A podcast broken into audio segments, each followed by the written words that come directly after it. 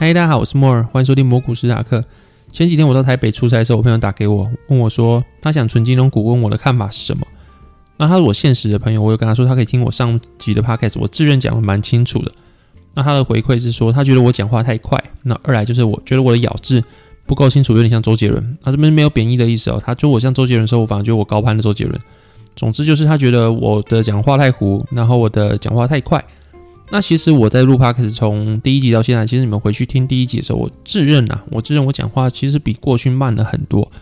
那我也尽量我的语调啊，我的嚼字，因为我过去刚录的时候其实有点紧张，可能嘶啊、诗啊分不清楚之类的，我自认有很大的改善。那听到他讲话，我这集也是尽量的看看我的咬字可不可以比较清晰，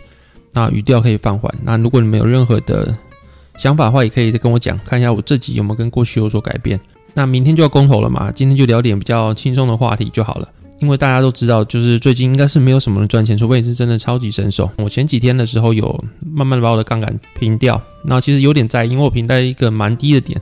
我的小纳斯达克大概平在一千一万五千七百五十左右，就是一个相对非常低，然后再低下去我也不敢接回来。那这就表示我去杠杆之后，我是砍了一个几乎是阿呆点的位置。那这个情况应该是大家都会遇到，就是那段时间下跌是让我会想到。每天晚上睡觉的时候，会想到说，现在美股正在开盘，那我不知道我的账户的损益是怎么样。基本上我只开三倍的杠杆而已，对我来说就已经是非常非常大的负荷了。然后这个负荷是让我真的有点睡不太着，然后。冒了很多痘痘这样子，所以我就把它砍掉了。然后砍掉之后，一开始会有点在意，就是自己砍的压呆股。那后续还是要调试，就是就算你是杠贝塔好了，那你不可能杠到所有的贝塔，你都拿到真真的是乘以三倍，那多少都会有些输大盘，或者是一些比较智障的错误啊，或是你真的要避险，然后避险之后你就会有一些摩擦成本存在。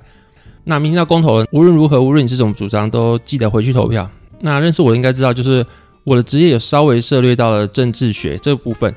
那我听到很多人说，就是上次公投或者过去公投，政府都赖皮。那所以说，这次有没有公投其实不太重要。但其实这个说法是错误的。你只要仔细查证，你就知道过去的公投，二零一八年之后公投，其实只要通过，政府基本上都有在执行。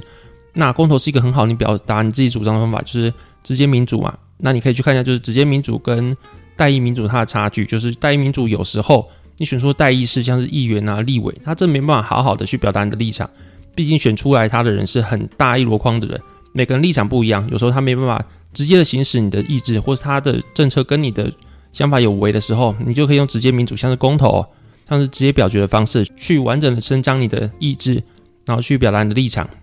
那公投就是很好的方式。放心，你只要公投投出来结果是什么，政府都会执行。然后那公投法三十条都有规定，那就希望大家都可以去投票。那我知道有一派的主张认为说投票没有意义啊，我最讨厌投票了，然后。投出来什么结果他都 diss，然后都觉得说投出来这个结果我不想遵守，这结果怎么烂之类的。那我真觉得说，如果你不投票的话，别人塞什么都可以吃，基本上你都只能接受，因为这多少就是你自己的选择嘛。那当然有一部分人是反民主的，他会觉得说投票机制可能有问题。那就算你认为投票有机制有问题好了，基本上现在你也找不到一个更好的方法。那你因为投票机制有问题而不去投票的话，其实是一个。蛮没有意义的反抗啊，就是你还是一样只能接受别人选出来的结果，那你只能照吞，那大概是这样子。那这几天联准会开完十二月的 FOMC 释出一些消息，像是明年可能会升息三次，然后缩减购债大概在三月完成。那我看几个财经的粉丝团对于明年升息三次，或者是 QE 会在三月结束这两件事情符不符合市场期待，好像吵得蛮激烈。但基本上你可以看当天的表现，那小纳大概拉到一万六千四百点左右，从当天最低点大概一万五千七百点。那你看到，那其实那当下是符合市场期待的。虽然说到现在，小纳又掉回来一万五千七百左右的位置。那你知道纳斯达克它就是个非常迷的东西。我上个礼拜有讲嘛，就是现在就是一个 de-rating 的时候，就是你知道明年会升息之后，美元它一定会慢慢的升息，慢慢走向强势。那对于那些比较中小企业来说，他们可能贷款没有像是大企业来的那么优质，他们没办法贷到那么低利率的贷款。那他们的公司债啊，像是可能人家评为 AA 级，就是优质债券的时候。他们也必须要付出更高的利率，才能让购买的人去买他们的债券。那所以他们的利息压力就非常大。那如果他们每年创造的现金流，或是他们营收没办法去支付他们的利息、他们的成本，然后他们成长不够快速的话，其实对他们估值来说也是非常大的一个影响。这会成为他们另外一个很大的压力。所以我才会说，如果你升息的话，对中小企业是非常不利的。过去前几个月，如果我朋友买中小企业的 ETF 的话，我会劝他们再等等，因为。像刚刚那个情形，其实是你可以去推估出来的。那如果你说台湾的 OTC 的话，那当然不一样。台湾 OTC 真的强到不行，你可以看罗素两千都已经跌破季线，不知道往下多少的位置了。台湾的 OTC 其实还守住三条线之上。但就算台湾的中小型企业相对于全球市场比较强劲，也不代表说是我自己会去买东西的。我还是一样，就是买大盘指数。那如果你要我买个股的话，我也是倾向去买大型的全值股，最好是科技股。对我来说，目前的估值其实相对来说是比较下档有限。像我就是会买台积电，或是买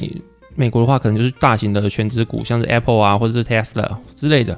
那要看你自己的抉择。对我来说，大型权值股它的贷款会比较优质，然后升息对于大型的权值股来说也比较有利于资金的集中。那他们的回购啊，或是他们的对于市场的垄断，像是你看到 Google 或是 Apple 或是很多很多的美国大型企业，它其实对全球市场是有实质的垄断。像是 Facebook，像是 Meta，可能它的社群的政策啊，然后它的语言的前进啊，它的言论自由的前进啊，都可以对很多很多人造成直接的影响。那 Apple 隐私权政策也可以对全世界的游戏开发商造成直接的影响之类的。那这些都是基本上是没有人可以去抗衡的东西。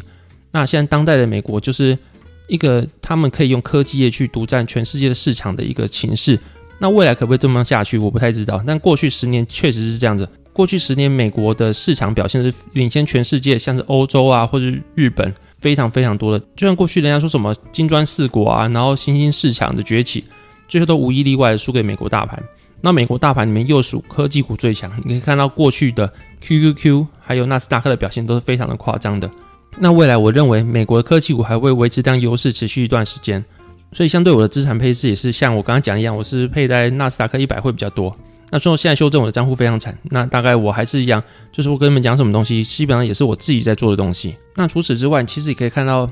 二零二二年其实是一个转变会非常大一年。美国已经开始要准备升息，但是你看欧洲央行，他们还打算维持 QE 的政策。然后日本也刚刚好，就是他们的通货膨胀刚好翻上正值。那中国也不断进行逆回购。那中国的逆回购其实跟美国不一样，美国逆回购是把钱收回去，那中国逆回购是把钱放回市场。所以说你可以看到，无论是中国、日本或是欧洲这些比较大的经济体，他们都还是维持宽松政策，不断向市场投入资金。反观美国的通货膨胀虽然说比较高，但他们的就业市场也非常好，需求强劲。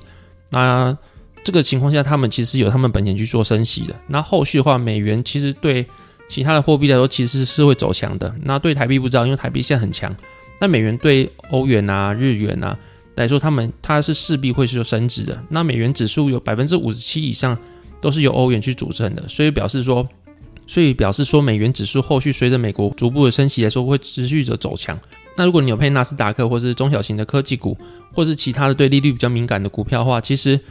美国升息的话，会对这些估值会造成比较大影响的话，其实你可以考虑去配一些美元指数，会有种比较防御性或者对冲风险的效果。诶，最重要是大方向来看的话，无论是科技股，美元指数长期来说都是走多的。那这个就是给你参考，这样配置其实是，那美元指数你可以从期货去购买，或者是你可以问你的营业员有什么样的标的去包含美元指数的。那在结束今天的内容之前。我想到我朋友突然问我说：“如果说他想要借贷投资，可不可以？”那我自己当然讲法就是，因为我对借贷投资其实不太了解，我自己是用金融衍生品的方式去开杠杆。可是对我基本上我研究过的内容，或是我看到的资料是显示说，借贷投资的话，比如说他我朋友他是借了八十万，然后他留了一点钱在身边，剩下钱他打算去放零零五零。假设零零五零或者大盘的指数，他可能会有八趴的报酬，那他借贷的利息是三趴的话。可不可以做这个方式？他这样问我，那我就当 Q&A 一样，就顺便跟大家分享我一下我的看法。那对我来说的话，这当然，如果你用数学来算的话，它绝对是可以的。那实际上，我觉得人都会曝险呐，就是你很难去说你想要去追求一个报酬，但那个报酬是你不想花任何的风险。那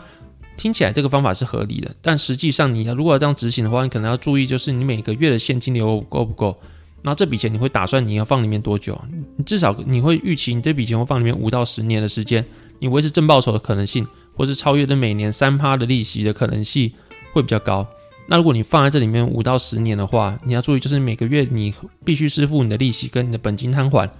那这个现金流要够。你每个月你可能会创造多少现金流？可能就是你工作啊，或是你有其他的收入，那这个钱要足以应付你的生活开销，跟这笔钱就是利息加上你的本金摊还。那如果你是这样的话，其实我自己的观点来说，我是认为这样的方式是合理的。就算未来怎么样不知道，但是你有很大的概率来说，或是逻辑来说的话，这样是可以赚钱的。那就是你自己看，你每个月要缴利息，要摊还本金之后，你还能不能够生活？那你还能不能有余余裕去能够存到一笔钱，或者是你能够手边还有一笔钱能够应急去使用，不要把你刚刚借贷那笔钱拿出来。如果可以的话，基本上我觉得是可以这么做的。虽然说我自己没有这么做，我要先讲，因为我是用金融衍生品直接去做杠杆。像我自己用期货的话，其实你用金融衍生品去做杠杆的话，这笔钱它算说是借贷，算是一种借贷，因为它是用比较少钱去做比较大的商品。那这个杠杆完之后，你去借贷的费用其实是没有利息的。对我自己来说，这样是比较划算方式。当然，它有它的缺点，就是它可能会爆仓，可能一个非常大的下跌，但是又不遵守纪律的话，你可能就会直接断头出去。那前几集我有听到股癌说，他虽然说自己有在做金融衍生品，然后他也有讲过期货，但是大家都知道期货是风险可以自己控管的，你杠杆可以自己控管，那只要严格设停损的话，其实是一个很好的商品。但他还是不推他的听众啊或者他朋友去买期货，就是因为他觉得你要勇于止损，这是一个非常反人性的方式，就是你要在砍下的那一刻去把你账上亏损的股票卖掉，这件事其实对他来说，或者他觉得这是。一种心魔，那就你不能够预期说很多人都可以做到这件事情。那如果他真没有做到这件事情，在一个股票崩跌的情况下，那他就可能是断送他人生的最后一个稻草。就算他自己有在做，他不认为说这是一个可以推荐给大众去做的东西。那我也要跟你讲，就是听完那个话，我觉得蛮有道理的。就是很多人在进场的时候都认为说，季线就是他止损的指标，只要破季线他就卖掉。可是虽然说很多人都设下止损的目标，但是真的掉下来的时候，那有多少人可以在你止损的条件到达之后，就真的砍掉，然后抵抗的那一股，你觉得你会砍在阿呆点，你可能砍掉之后就跑上去的那一个恐惧，真的去把它做停损，我觉得也是古来讲的蛮有道理，就是那真的是一个反人性的方式。那如果你对这个方面，我觉得你要思考，如果你真的没办法去立即果断做停损的话，那你还是不要开杠杆，或是你真的开一点五倍以下的杠杆，那可能你才不会断头。那或许还是有人，甚至你只开一点五、一点二，甚至一点一倍的杠杆，或是你不开杠杆，你就真的是买 ETF，看到大盘下跌的时候，你还是会恐慌。那这种人，你的风险承受程度跟你能够玩金融衍生品的风险承受程度就是不一样的，你自己要思考清楚。那这集内容就让我水了一集，也没什么特别多新的内容，那就劝大家明天都要去公投，提醒大家一下，然后去好好的表达自己的主张。那这就是直接民主的一个非常好的精神展现。虽然说明天公投完之后，一定有人开心，有人难过，那就是还是希望大家都能够去调整自己的心情，那台湾能够走上一个更好的方向。那这集大概到这边，谢谢你们收听，拜拜。